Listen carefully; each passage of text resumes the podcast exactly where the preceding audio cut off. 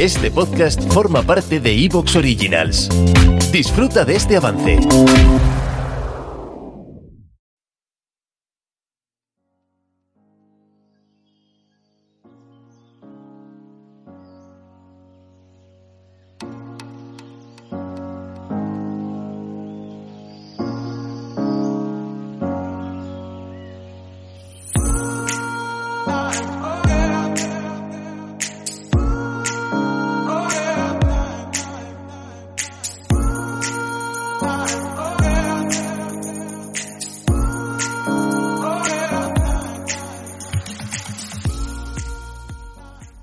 Hola y bienvenidos en este 8 de julio a Planeta Montaña Huesca, la magia aquí en Evox. Soy Nacho Vizcasillas y en el control técnico con los botoncicos, Víctor Rapun.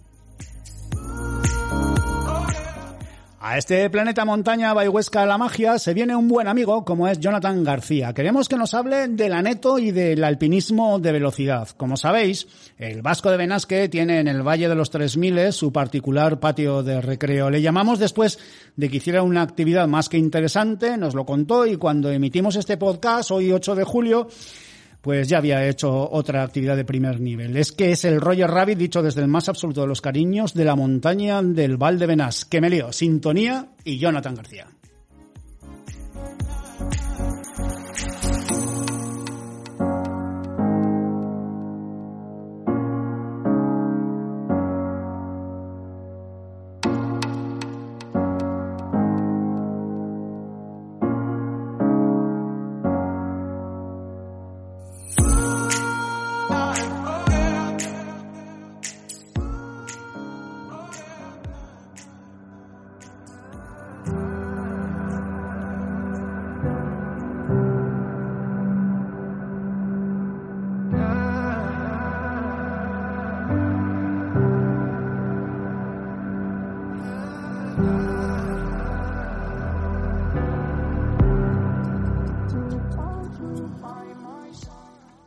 El Aneto es posiblemente uno de los picos más demandados del Pirineo. Sus 3.404 metros de altitud lo convierten en una cima golosa, el paso por el puente de Mahoma en un reto y sus vistas desde su cima pues son brutales. Mucha gente sube al Aneto, muchos buscan su cima, pero hay que decir que es una montaña exigente. Hoy la queremos conocer un poco mejor de la mano de un buen amigo, de Jonathan García, que la tiene además como una de sus bases de entrenamiento. El vasco de Benasque, como decimos, es un buen amigo y tenerlo con nosotros pues es siempre un auténtico lujo. Jonathan, gracias por venirte a Planeta Montaña Bayhuesca, La Magia. ¿Qué tal?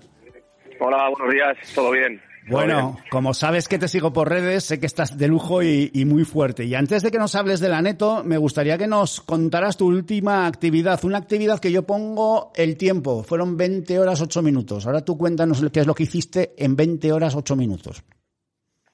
Sí, bueno, eh, era un proyecto así que lo tenía como pensado hacer pues en época, entre comillas, de verano, vamos, cuando se podría escalar las crestas sin nieve y bueno, pues la verdad que son crestas que habitualmente las suelo recorrer pues para entrenar o cuando voy a escalar así con amigos pues solemos ir a hacer este tipo de actividades y bueno, era un poco eso, ¿no? Pues eh, seguir un poco con la línea que me gusta que es enlazar diferentes crestas o diferentes corredores, o sea, no sé, como igual un poco hacer lo que antes me costaba tres o cuatro días, pues ahora hacerlo en menos de un día, ¿no? O sea, en, en menos de 24 horas y es un poco así la línea que, que estoy intentando seguir y bueno, pues el proyecto era ese, ¿no? Eh, hacer la, la, cresta de Salenques, la cresta de Llosas y la cresta de, de los 15 gendarmes de Alba eh, en el menor tiempo posible.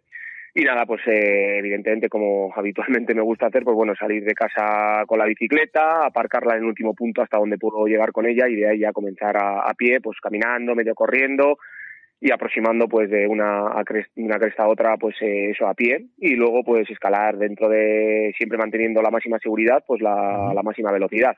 Y bueno pues nada pues salí salí a las 3 de la mañana y, y me fui directo a la Besurta ahí dejé la bicicleta. Y ya comencé la, lo que es la aproximación hasta la cresta de Salenques, al collado de Salenques, ahí escalé la cresta y luego de la Neto, pues de la cumbre de la Neto me bajé a la vertiente sur, a los Ibones de Coronas, Ahí cogí la cresta de Llosas y luego ya de ahí me fui por la vertiente norte, me fui aproximando hasta, hasta lo que es el inicio de la cresta del Alba. Y la verdad, pues eso me llevó 20 horas y 8 minutos. Eh, bueno, estoy seguro que se puede hacer más rápido, pero para eso hay que entrenar un poco más, entonces todavía me tengo que salir más al monte. ¿Tienes que salir más al monte? Madre mía, pues sí. Tengo que salir más. Si de siete días sales ocho. ¿Qué, qué material, ¿Qué material llevaste? Bueno, fui con una cuerda de 40 metros porque me obligaba a llevarla para hacer el rappel de, la cresta de Llosas. La cresta del Alba tiene un rappel de, de 15 y la cresta de Salenques, pues los posibles rappeles que hay, pues he conseguido llegar a un momento que los destrepo, no tengo que montar ningún rappel, pero claro, estaba obligado a llevar cuerda de 40 y la que tengo ahora mismo pues es una cuerda de 40 metros, eh, siete y medio y luego llevaba unos crampones no muy ligeros tampoco, unos crampones bastante normales que tengo así para andar por glaciar y aproximar y tal, no, de, no son de escalar, pero bueno, son un poco un poco pesados. Eh, luego llevaba agua, unas barritas, unos geles, eh, bueno, una mochila que tengo bastante ligera, el casco y, y un arnés bastante ligero. Entonces, bueno, creo que se puede hacer un poco más rápido por eso, ¿no? Porque creo que se puede ir con una bici que te permita subir un poco mejor, eh, bueno, pues eh, una cuerda más ligera, unos campones más ligeros. Llevé igual demasiada ropa porque es verdad que se preveía tormenta y un poco de frío, entonces, eh, bueno, pues me llevé un goretés que no utilicé, me llevé un polar gordo que no utilicé, entonces creo que todo eso podía haber prescindido de ello, pero bueno, en este caso lo llevé, no sé si para otro me atreveré a, a, no, a no, llevarlo. Entonces, bueno, pues eh, minimizando un poco ahí el material y siendo un poco más eh, estricto todavía con los pesos, pues bueno, creo que se puede eh, montar una mochila un pelín más ligera y es verdad que hoy en día muchas veces eh, la comodidad de la escalada y la rapidez de las aproximaciones y, y el desgaste también lo genera muchas veces el peso que llevamos en la mochila. Entonces, bueno, creo que eso todavía se puede dar una vuelta más a eso. Uh -huh. Esto se puede encapsular en lo que se denomina alpinismo de velocidad. Eh, una curiosidad, ¿te planteas trasladar este tipo de alpinismo a otros escenarios como Alpes, como Nepal, como bueno, como Himalaya, sí. como? ¿Te, ¿Te, lo planteas en algún momento? O sea, sí, ahora mismo realmente es lo que más, o sea, he cambiado un poco la forma de pensar, aunque no he cambiado aún la forma de actuar.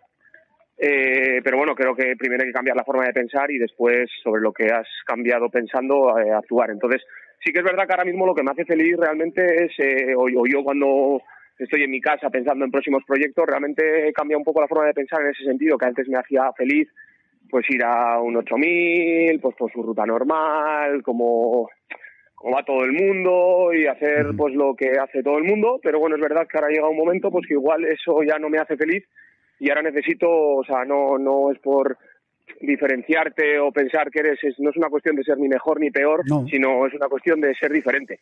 Y es verdad que pues para encontrar esa felicidad pues necesito buscar unas diferencias en mí mismo, no hacia los demás. Entonces creo que tengo que cambiar para poder ser feliz cuando vaya al Himalaya. Entonces, pues un poco lo que me planteo es eso, ¿no? Eh, una forma eh, claro, hay que ver que hay mucha diferencia de la cordillera de los Pirineos a la cordillera de los Alpes, de los Andes, del Himalaya, pero sí que quiero trasladar un poco eso. O sea, no hablo de metros, no hablo de dificultades, pero sí igual esas montañas que antes me hacía feliz subirlas campo a campo, eh, como tranquilo y tal, pues ahora igual creo que tengo que ir mucho más preparado de lo que iba antes, eh, mucho más fuerte, eh, con muchos más conocimientos e intentar hacer esas actividades eh, pues de una forma que cuando baje y vuelva a mi casa es igual, bien sea con cumbre o no, el saber que he hecho un intento o una cima uh -huh. de una forma que realmente, pues eso, que, que me ha, hace volver a casa feliz, ¿sabes? Entonces uh -huh. creo que, bueno, voy a intentar, en la medida de lo posible, en cuanto a lo económico y lo técnico, ahí hay que ver un poco el equilibrio, y es eso, ¿no? Poder viajar, salir del Valle de Benasque y poder trasladar todo eso que hago aquí eh, ir trasladándolo poco a poco a otras montañas, otras cordilleras. Uh -huh. No, te lo decía por ahondar un poquito, por poner más el acento en este tema, por ejemplo. Bueno, yo sé que, que joder, tú conoces muchas actividades de otros montañeros, sigues otras actividades de montañeros, pero por eso, y, y perdona que incida, ¿eh? por ejemplo, eh, Marek Farmakalu, eh, lo más rápido posible, ¿no? Con, con Nico, sí. que, no, con Nico Miranda.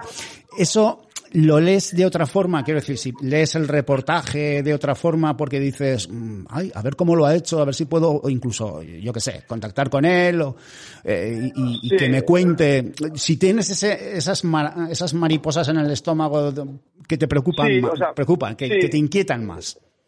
Sí, sí, o sea, claro, eso es un poco lo, lo que digo, ¿no? Que es eso, que igual antes eh, para mí era un sueño el ir al Macalu e intentar la cima del Macalu, yendo allí, aclimatando in situ, yendo campo a campo, con un montón de ropa, con un montón de cosas de repuesto, porque claro, no es lo mismo decir voy a hacer un intento base cumbre en X horas que decir voy a hacer eh, un intento base cumbre eh, en, en, seis días. Claro, la cosa cambia mucho porque cuantos más días, eh, claro, menos cansado acabarás, posiblemente o no, eh, pero bueno, más arriesgas y luego más material hay que llevar. No es lo mismo llevar comida para 24 horas que llevar comida para, para 5 días o para 6 días. Entonces, quiero decir que eso es un poco lo que eso lo que han hecho estos dos ecuatorianos es un poco lo que a mí me, ahora mismo me motiva no que es eso es pues esos, esas montañas con las que antes soñaba en subir eh, como normalmente sube todo el mundo, porque lo que ellos han hecho no es lo normal, eso es algo fuera de lo normal, no lo hace prácticamente nadie, pues es un poco hacer eso o intentar hacer eso, ¿no? Eh, esas montañas que antes me hacían feliz, subirlas campo a campo, pues ahora igual pues me hace feliz ir a otra montaña, aclimatar en otra montaña, eh, una vez que estoy aclimatado ir ya a esa montaña, a ese proyecto, que ese es el proyecto igual, ¿no? Eh, digo el Macalú, como puedo decir otra montaña, digo el Macalú por hablar un poco de, lo que han hecho estos dos. Sí. Pero es un poco eso lo que busco y luego sí que es verdad que, bueno, pues que todo eso mezclado con, o sea, no, igual no me centro tanto en, en los metros de la montaña, pero sí necesito también que me transmita motivación para que antes de ir me esté entrenando muy motivado y es pues igual también necesito, que no, no, necesito que sea un 8.000, me vale que sea un 6.000, un 7.000, me vale que sea un 5.000, pero igual prefiero una ruta un poco diferente, o sea, darle un poco más, eh, rizar un poco más el rito. Quiero decir, subir el Mont Blanc desde Chamonix corriendo por la ruta normal, eso es una de las cosas que a día de hoy me hacen feliz, que antes no lo veía normal. Yo antes iba y hacía pues lo normal, subía, me iba a Guter, dormía, subía al Mont Blanc, bajaba, igual si estaba cansado volvía a dormir en Guter eso me puede hacer feliz, pero igual todavía se le puede dar una vuelta más a todo esto y le puede hacer mucho más feliz subir desde Courmayeur corriendo. ¿Te está gustando lo que escuchas? Este podcast forma parte de Evox Originals y puedes escucharlo completo y gratis desde la aplicación de Evox.